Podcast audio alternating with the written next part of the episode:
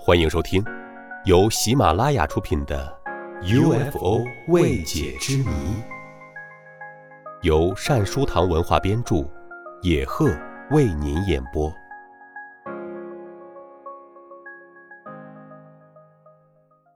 第八集：空中图案和符号。从俄罗斯的哈卡斯传来报告。一架飞碟在空中飞行时留下一个卵形的大斑点。飞碟消失后，这个大斑点突然变成一个表情聚精会神的活灵活现的男人面孔。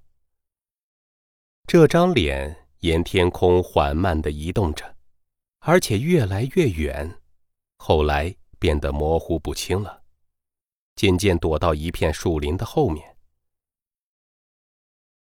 从太一峰镇方向同时观察到这一现象的扎波罗茨卡亚强调说：“当那张脸似的东西消失在树林后的时候，森林上空便又出现了一片运动着的彩色涟漪。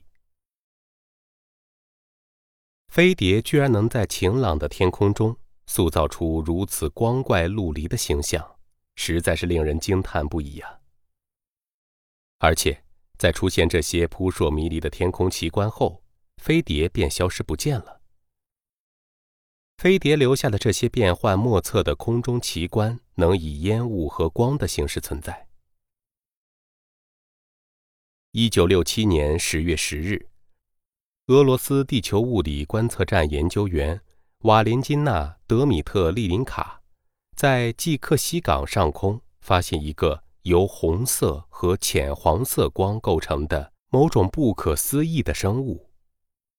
它有一张令人熟悉的美丽面孔。这张面孔像是用发光的宝石组成的，犹如一双星星般的眼睛在看着我们。这一现象伴随着从收音机里发出的一种奇怪的说话声。这在你们看来？还是一种独特而罕见的现象。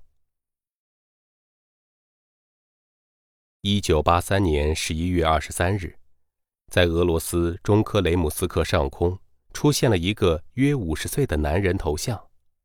这一现象在空中持续了三个多小时，目击者达数百人。宇航学之父康坦齐奥尔科夫斯基在他的。宇宙的意志，不明智的力量一书中写道：“暂且还不能宣布我四十年前发生的一个奇遇，因为这件事太离奇古怪了。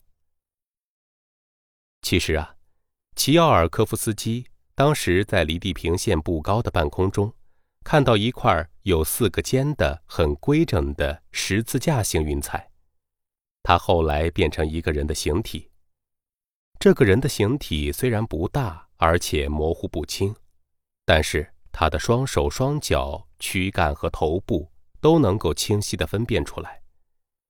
这简直就是一个完整无缺的规整的人体，就像是从纸上剪下来似的。后来，这一云朵又变成相貌各异的人形。以离奇费解而闻名遐迩的神秘事件，还有萨利斯克密码。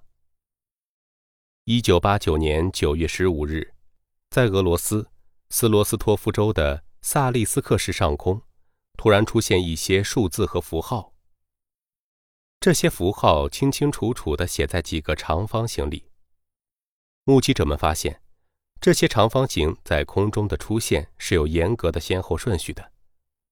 它们悬停在空中不高的地方，是一个跟着一个出现的，就像是有人从地下向空中抛出来似的，又像是朝空中投影的科普电影。出现这些长方形的区域延伸达一点五千米。有些目击者认为，这可能是向地球居民暗示某些含义深奥的天书。目击者所看到的这些数字和符号是五花八门的。有人在解释这一现象时认为，这只是喷气式飞机飞过后留下的一行反作用沉淀物；而有的科学家却认为，这种解释不切实际，因为许多目击者和研究人员通过多次观察证实，喷气式飞机飞过时在空中留下的喷气反作用的沉淀物区域，与天空中出现的上述怪异现象源区域之间毫无共同之处。早在1985年12月22日，在俄罗斯的兹维列沃市上空也曾出现过两个符号。接着，这两个符号又分裂出一些同心圆圈。1989年8月23日，在出现萨利斯克空中密码之前的一个月里，在沙波列夫车站上空出现七个白色的平行四边形。它们是按照三加三加一的数目成组分布在空中的。当时，尽管空中刮着风，但这七个平行四边形却一动不动。